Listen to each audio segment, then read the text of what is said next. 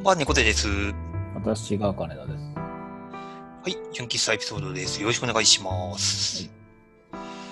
えー、先週は久々月1クレマさん会でしたけど、はいはい。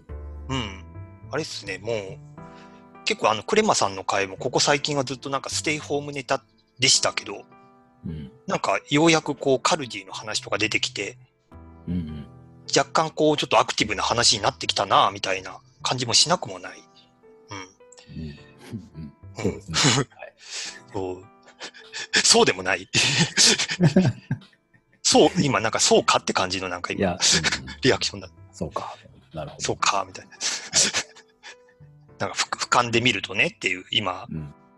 ちょそう、冒頭で何話そうかなと思ってなん。かこう、なん。か放送、ね、なん。かトークテーマをこう見返してたん。ですけど、なるほどずっとね、こう、もう、うん。うんもうあれですか？ステイホームは終わるんですか？ね一応な、あれですよ。緊急事態宣言が解除になったんで、なんか、どう、どうなのかな？でも、なんか微妙なんですよね。なんか推奨ではあるんですよね。こう、家にはまあ極力いましょうだし、リモートワークも推奨だけど、うん。まあ、その、いそのソーシャルディスタンスとか、うん。なんか、もろもろこう、配慮しながら外に出ることは、か、うん。という、こう、うんとはいえ、あの、気をつけてね、みたいな。まあなんか予防はしつつ、うん。普通に経済回してねっていう。うん、まあ、ぶっちゃけそういうことですよね。言いたいことでしょ。言いたいことはもう、経経済回さんと、もうねやっぱお察、しくださいな。お察しくださいっていう、もう、それでね、本当万が一のことあったらもう、っうん。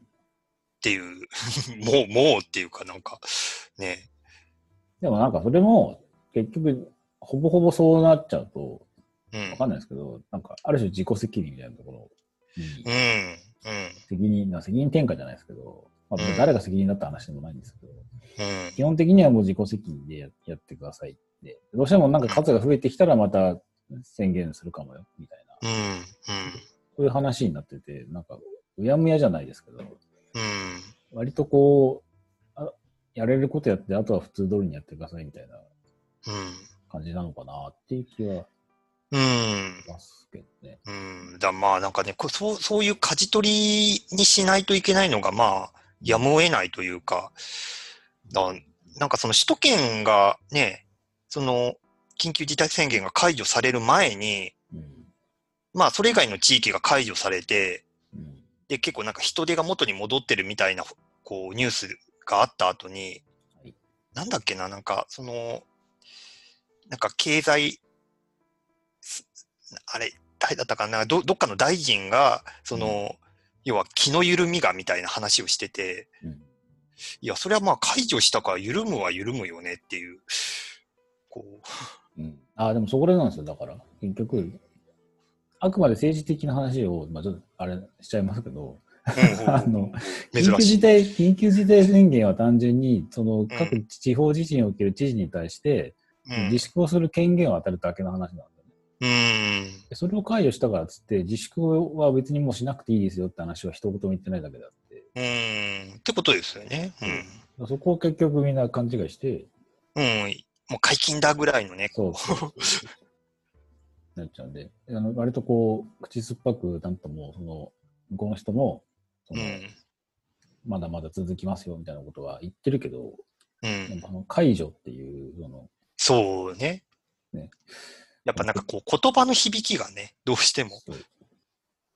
だし、まあ、党としてはまだなんかステップ1だ、2だとかっつって、うん。まだまだ、あの、締めるところは締めてますけど、みたいな風にうん。言ってるから、その辺のこう、複雑さというか分かりにくさと、その、統率の取り方みたいなところが、割と曖昧っていうのはある。だ結局そうなってくると、もう個人個人で予防するしかないよねっていううん。ない。うん。うん。話だと思うんですけどね。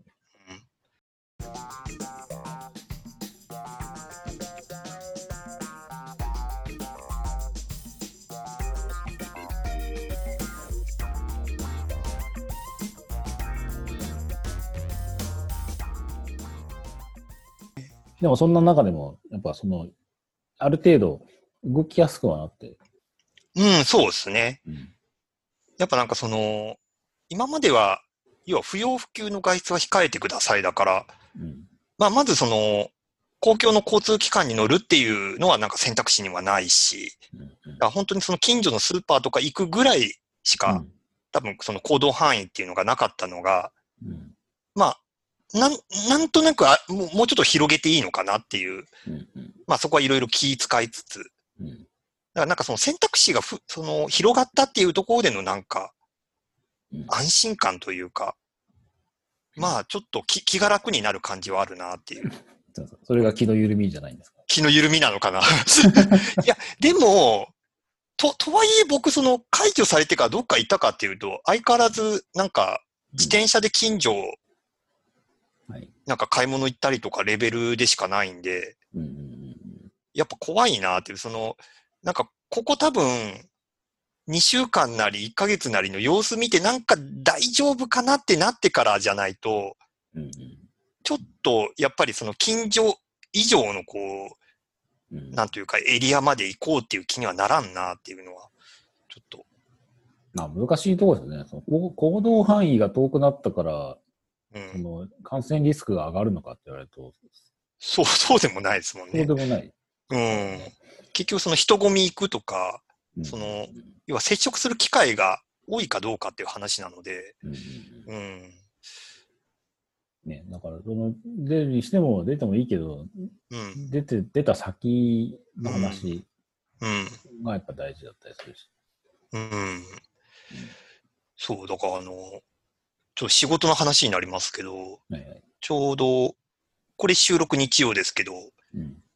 その6月から、うんあの、今、勤めてる会社が、うん。まあ、その、今までもうふ、基本的に原則フルリモートで、うん。本当にその、なんだろうな、なんかひ必要な時だけ、まあ、その、上長の許可を得て出社みたいな、なだからまあ、逆にまあ出社禁止ぐらいの感じのうん。体制だったのが、6月から、うん。まあ、一応リモート推奨だけど、うん。オフィスに来てもいいよっていう。うん。だあの、だからまあ、その原原則リモートからリモートはもうちょっと推奨のレベルまで落として、うん。まあ、特にその上司の許可得ずに、まあ出社してもよしと。うん。まあちょっとそのレベルが一段階下がったみたいなことになり、だからな、まあ一応その会社行ってもよくはなったんですけど、うんうん。なんか今のところなんか、会社のその仕事、ぷ案件に関わってる人とかの話聞いてる限りはまあ、しばらく様子、様子見かな、みたいな。あ、もう、会社には行ったんですか？それで。あ、えーっと、あれですよ。あの先々週？うん。先々週か。あの、行きましたよ。会社荷物取りに。うん。うん。あの、前、ほら、あの、私物やらなんやらこう、置いてるけど、はいはいはい。みたいな話してて、うん。そう、あなんか、そう、先々週の日曜とかかな、うん。取りに来ましたよ。なんかありました？いやー、なんか、あれほなんか変、いや、あれ放題ではなく、完全に時間止まってる感じがあってすごかったですよ。なんかそのえ、ーやっぱあのーなんだろう、タック上カレンダーとかが3月のままだったりとか、うん。うん。あとなんだろうな、なんかやっぱりなんかその、その間に、あれなんですよね、多分その管理部とかの、うんあ、の、バックオフィスの人がちょいちょい出社してるのもあって、はいはい。多分なんかその、個人宛てに届いてる、なんかその、封書とかがこう、各デスクに置いてあったりするんですけど、うん。うんなんかそれがこうなんか積み上がってる感じとか、うんなんか、あれですね、もうなんか時が止まってる感じがすごくて、うん。で、まあ、かつその、休みの日に行ったんで当然誰もいないので、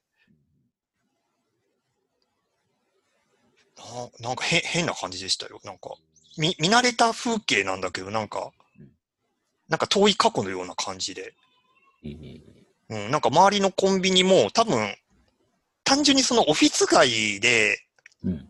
ひもう人手が、なん、なんだろう。まあ、こう、通勤する人が少なくなったからなのか、多分なんかその営業時間がすごい短縮されてて、うんで、多分土日はもう営業してないんですよ。うん。会社の近くのコンビニが、うん軒並み。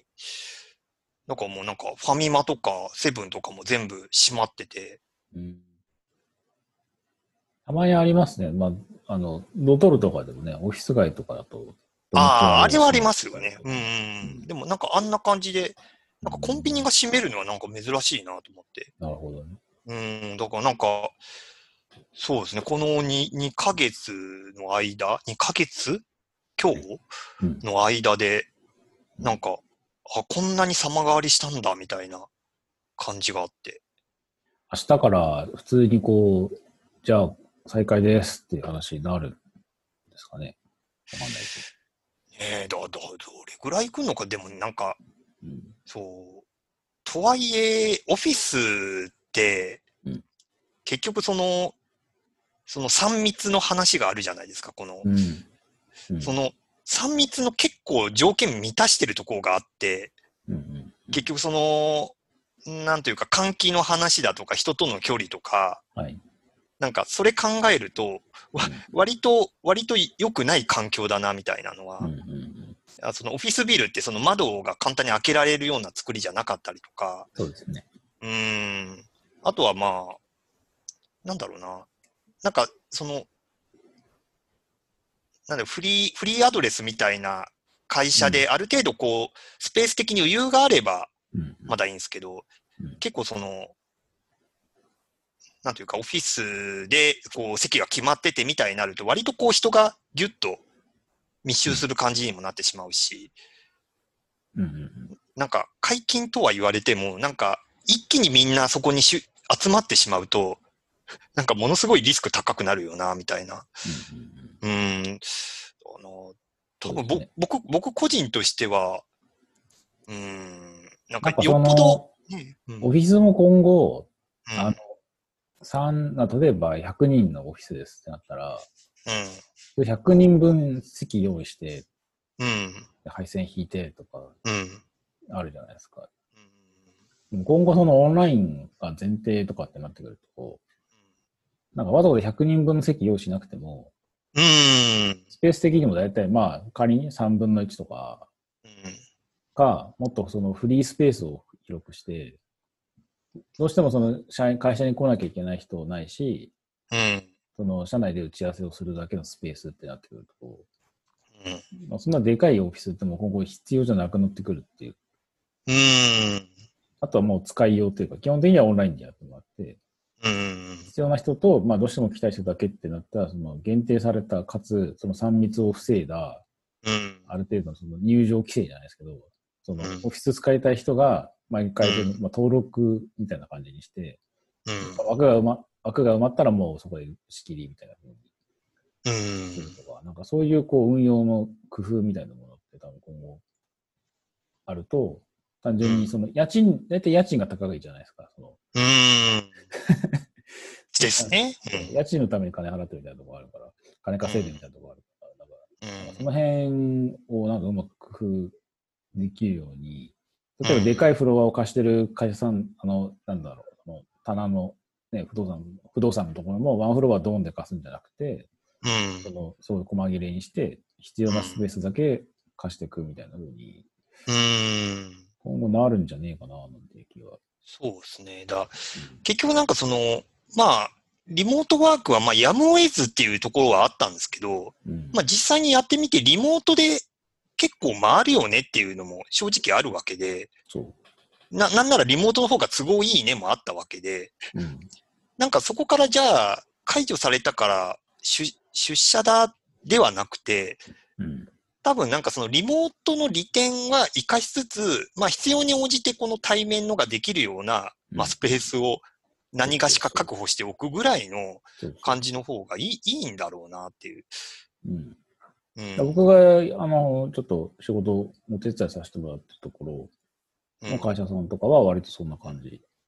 ええですよ。10今14、5人いらっしゃるのかな？でも借りてるところは普通のあのマンションの一室みたいなところ。まあ、部屋は何部屋かありますけど、うんうんうん。会議室2つあって、大小があって、あとはフリースペースのなんかリビングみたいなところがあって、で、机は多分あれ、は1、2、3、4、8人分ぐらいしかないのかな？ええあとはみんなこう、なんか床に寝そべったりとか、はあ、はあはあ、2つスペースみたいなところでみんなで、はいはいはいはい。そう、やったりとかうん。してるんで、もう全然これで、あとはみんな来ない人はオンラインで仕事してるから、うん。別にこれでよくね？みたいな感じはそう、そうですね。うん。思いますけどね。うん。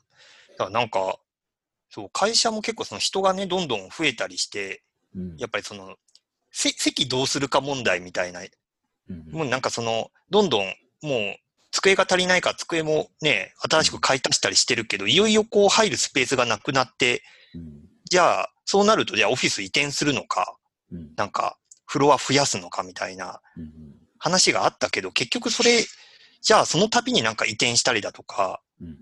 こう、するのも現実的じゃないし、みたいな。っうん。ていうところで、こう、リモートの、ね、こういう状況もあるので、なんかそういうのを考えると、なんかもう、なんかだだっ広いスペースをこう、バンと借りて、まあ、あとは必要に応じてそこに出たり入ったりみたいな。うん。それでいいと思いますけどね。ねえ、いいんだろうな。でも家の環仕事の環境は逆にどうなんですか？変わったんですか？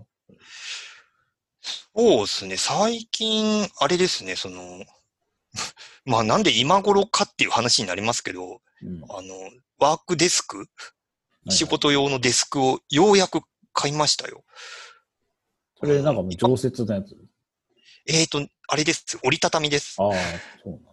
あの、なんというか、ちょっと形状説明しにくいんですけど、なんか巨大アイロン台みたいな感じの、はいはいはいはい。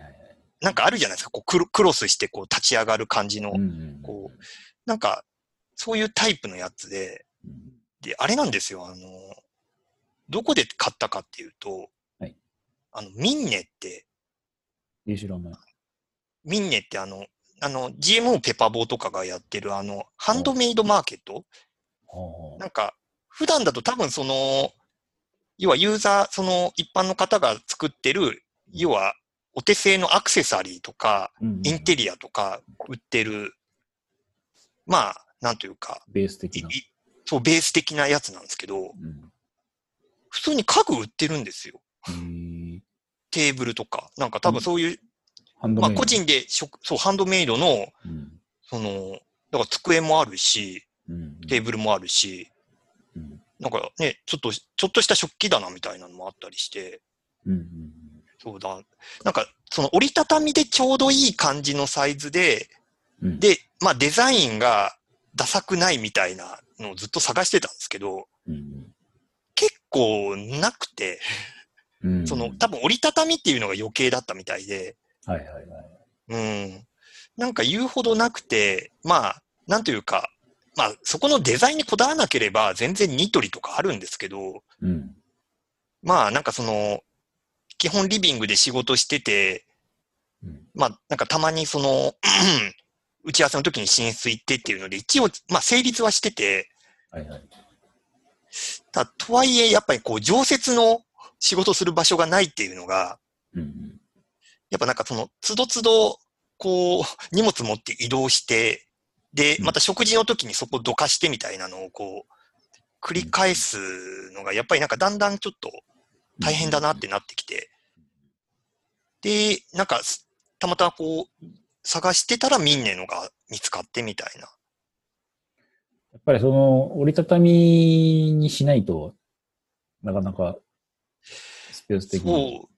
なんか常設でもいいんですけど、うんなんかその常設の買うんだったら、うんなんかあれなんですよ、その、じゃあこの常設のここに配置するんだったら、じゃあここ模様替えしてこれも買い替えてとかっていう話にどんどんこう、うん。なっていってしまって、はいはいはい。なんか、とりあえず、なん、なんというか、こう、テンポラリーでこれを買って設置しておいて、で、うん多分後からなんかそのワークデスクとしての役目を終えて、なんかその常設のを買うってなった時に、うん。なんかまあ、その、まあ折りたたんで収納もできるし、うん。例えばなんかそのテーブル、今使っているそのリビングで使っているテーブルを拡張するように、まあ、脇につけて使うとか、なんか、まあある程度ちょっとその他の用途も選択肢に入れられるようなやつにしておいた方がいいかな、みたいな。あの、常設のを買うと、なんかその、あ、じゃああれも買わなきゃとか、じゃあこれもなんか買い替えたいみたいなのが結構出てきちゃって、はいはい。なんか必要以上に話がでかくなるなっていうのが。あくまで間に合わせで買うみたいな。そう。うん。間に合わせで買うけど、うん。で、でもちょっとデザインはそこそこのがいいみたいな。うん。うん。おいくら？えー、っと、2万円。おお。まあ普通に。普通に、普通そこそこで、そんなに驚くような金額。あのはい、多分、えーっと、本当は1万7千円なんですけど、はい。その、机の表面をその、なんだっけな、ウレタン加工にするとプラス5千円みたいな。ああ。間に合わせ、あそれつけたんですか？じゃあそれ。あの、ごめんなさい、つけました。なんか、なんとなく。な、なんとなく、まあ、うん、大大事に使いたいしな、みたいな。あ間に合わせとはいえ、まあ。とはい長え、そう。だあからなんかそこはね、あの、く、いろいろ自己矛盾を、こう、はらんでいることは、まあ、重々承知なんですけど、はいはいまあまあ。いやー、だな、なんか、そうなんですよ。なんか、やっぱり、うん。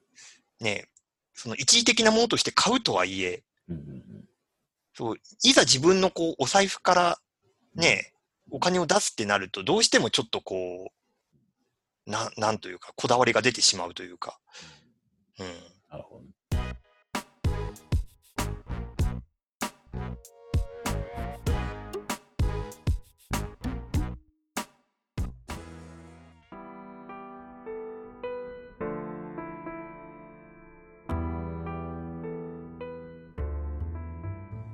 基本6月から、まあ多分都内はステップうん。2でしたっけ、通貨。うん。とかになって、あの、ご飯食べに行くにも10時ぐらいまでそうですね。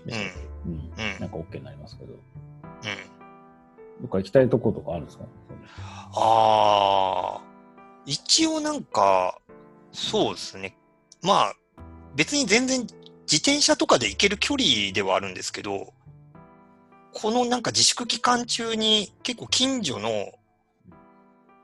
なんだろう、こう、要は飲飲食店だとかカフェだとか、うん結構発掘して、うん。まあ、大抵こう、もうテイクアウトの営業だったんですけど、うんうん。なんかそのテイクアウトをやめても、そのイートインの形でやるってなったら行きたいねっていう店が結構増えてて、うんうんうんそう、なんかそれがなんかもう、僕個人的にそのレッキーのリストに、なんかウィッシュリストみたいな感じで今作ってあって、とりあえずまあ、その、遠遠出しようとは思わないけど、そのひ、なんか、隣駅とかの、うん。はいはい。なんか、ここに行きたいみたいなのは、もうなんかストックがあるので、うんうんうん。まあ、ちょいちょいそこには行きたいかな、みたいな。なるほどね。うん。金田さんどう、どうですか？なんかお店行ったりとかって。あんまないですけど、特うんには。。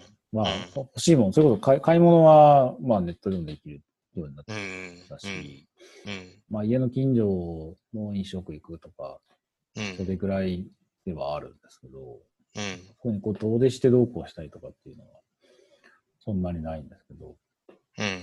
あのね、その、い自粛になる前の話なんですけど、うん。あの、あの、ファミレスにほいほいほい。行ってて、行こうと思って、うんその、で、デニーズ行こうと思って、うん。で行ったんですけど、うん。で、デニーズで、じゃあなんかご飯食べようと思って、で、メニュー見てたら、オールミートのボロネーゼみたいな、ミートソースみたいなやつがあって、ほうほうほうほうほう。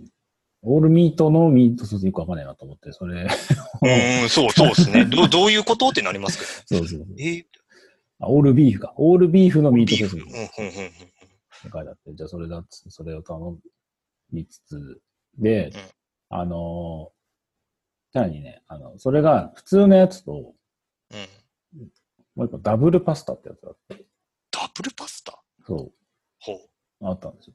で、ちょっともうだいぶお腹空いてたから、まあダブルとはいえ、値段を見たら、その普通のやつよりダブルは別に値段倍じゃなかったんで、おー、なるほど。うん。ダブルっつっても、うん。まあまあ、あの、せいぜい1.25か5ぐらいだろうみうんたいなうんうん感じで、じゃあそれを頼み、ダブルパスタを頼み、プラスで、その、セット、野菜が欲しいなと思ったんで、オールビーフスイートもちょっと困るから、野菜頼もうと思って、でセットで、あの、F セットってやつがあったんですよ。で、そそれがう、んそのサラダと、あとパンうん。がついてるやつだったので、普通、まあ、他のだったらサイゼリアとかで、その、サラダ頼んだら、なんか小鉢になんかちょこっとこう、刃そうが入っそうですね。ね。そうそうそう。うん。入ってる程度なんで、まあそんなもんだろうなと思って、写真を見た限りでちょっとそんな感じだったんで、それ頼んだんですよ。うん。うん。そそしたらその後に、頼んで、で、その向こうの人が、お待たせしました、つってサラダ持ってきたんですけど、サラダが本当ガチで、その、一人前ぐらいある、え、そんな、そうそう普通に一人前あるシーザーサラダみたいな感あの、大家族が取り分けるタイプのやつじ。みたいな。そうそう。そういう、え？えがが来て、うん。でああ、あこれこれ結構でかいんだなと思って、うん。要するに食べたんですよ。まあ、まあ、野菜食べたかったし、まあいいかと思って。まあね、まあ悪いわけではないです。そうそうそう。で、食べて、で、その後に、じゃあパスタっつってお待たせしましたって来たら、本当にそのパスタが 2, 2人前ぐらいある、超でっかいのが、ほうほうほガチのダブルパスタが来て、えっと思って、名前の通りのやつが来ちゃったわけです。そうそうそう。はあ。マジで？と思って。で、あの、ちょっと怖くなってメニューのところを見たら、あの、そのダブルパスタだけで、うん1300キロカロリーぐらいあって。いい 恐ろしい。そうそうそう。本当に、本当にダブルだったっていうはのがあって。でプラスで、そのセットのやつに、うんそのサラダにプラスだとパンがついてきたので、なんか石窯パス、あ石窯パンみたいなやつがうん。ついてきて、で、まあ、お腹空いてたし、まあ、いけるかと思って、食べたんですけど、でまたダブルパスタがその全然冷めないんですよ。その中でその熱がこもって。はいはいはいはいはい。そう、もう蓋するような状態になっちゃってる、ね。そうそうそうそうそう。うん。パスタの熱々の上にそのミートソースが蓋してるような状態になってるから、はあ。そう全然冷めなくて、でそれをなんかうん必死こいてひたすら食べたっていう。もう、苦行じゃないですか、それはもう。いや、なんかた、たまにありますよ。なんかその、すごい調子乗って、あ今日はもうなんか、朝ごはんもなんかあんま食べられなかったし、うん、なんか今日は大盛りで行こうみたいになんか頼んだが最後、そう。やらかしたみたいなね。やらかしたみたいな。そうそう。うん。ああったんで、まあ、その、なんでしょうね、その、別に暴飲暴食したいわけではないですけど、うん。自粛でその、大体もうお弁当とか、そうですね。ある程度食べる量決まってるうん。うん。まあ、運動してないから、運動不足って、で、まあ、そのちょっとね、太ったみたいな、いると思うんですけど、やっぱそういう、こう、ちょっとした冒険みたいなものができてないので、うん。いやいやいや、確かに、そうですね。そういう、こう、向こう水のところもね、たまにはこう、アピールしていきたい あ、その、そういう話だった。そっちの話だった。な。で、まあまあ、自粛が明けたらやりたいこと。うん、なるほどね。なるほどね。確かにな、なんか、なんか、そう、話聞いて、なんか、つけ麺とか、長いこと食べてないな、みたいなのあって。そうん。いや、やっぱね、こいいんじゃないですかね。見切り発車で替え玉頼むぐらいの、やっぱそういう、こう、やんちゃぶりをね、こう、う、もう、先行してね、もう頼んじゃう。もう、替え玉の買ってお置いちゃうぐらいの、こそうそうそう。ん。それぐらいはややりたいですよ。うん。やっぱね、だからそのね、テテイクアウトとか、そのレ、ね、その、なんかお取り寄せとかで食べられる量っていうのが、もうある程度ね、もう決まっちゃってるので、うんうん。やっぱちょっとその大盛りとか、こう、替え玉みたいなのが、ね、そうそういややっぱそこはね、やっぱお店ならではのうんこう価値というか。うん。店だけで得られるやっぱ UX だったりするので、そのあたりをね。あの、また楽しめるようになるといいなっていうね、そこはね、確かに。うんなんか聞いてて、聞いててなんか、ああそこ行きたいな、みたいなのちょっとうん思うとこありますよ。ただダブルパスタはいいかなっていう。まあね、デニーズのダブルパスタはね、なんでしょうねうん。こう、何か事情があって体のウェイトを上げたい人にはおすすめ。だいぶ、だいぶ限られる、それは。なんだ、やっぱ需要があるからなんですかね、そのダブルって。まあそうだと思いますけどね。ねえまあでもね二人で取り分けるっていう前提、ああ、はあ、はあはあはあ、まあ、割と全然それで十分ですねっていう気は、確かにね。うん、しそうか。ましたよ。なるほどね。単 単純にこう、あのー短期間でこうカロリー上げなきゃいけない人っていうわけでもなく、いう、そんな、そんなロバート・デ・ニーロみたいな人がもし的なね、デニーロアプローチの話ではなくて、そうそんな、これからレイジングブレの撮影だみたいな人がもしいなったら、そんな、そんなピンポイントのその狭いターゲットに向けたやつじゃではないっていう。らっしゃるんだったら、まあ、デニーズのダブルパスタとエプセットはまあおすすめという。うん。次は。あまあまあ、なんか、一応気をつけましょうとは言いつつ、まあ選択肢ができるっていうのはすごく、やっぱ、こう、よ余裕ができますよね。こういう話ができるっていうだけでも。そうそうそうそう。うん。まあ思いますけど。ねえ。そんなこんなで、はいだいたい30分ぐらいですかね。はい。はい。というわけで、まあ多分なんかこう、一応なんか行動範囲が広がることにより、多分この番組の話す内容もうん。多少こう、広がりができたりできなかったりはい。するのではという期待を込めつつ、気が緩むでしょうけどね。えーまあ間違いなくですね。はい。ではでは、今週はこの辺で。いいそれでは皆さん、おやすみなさい。皆さん。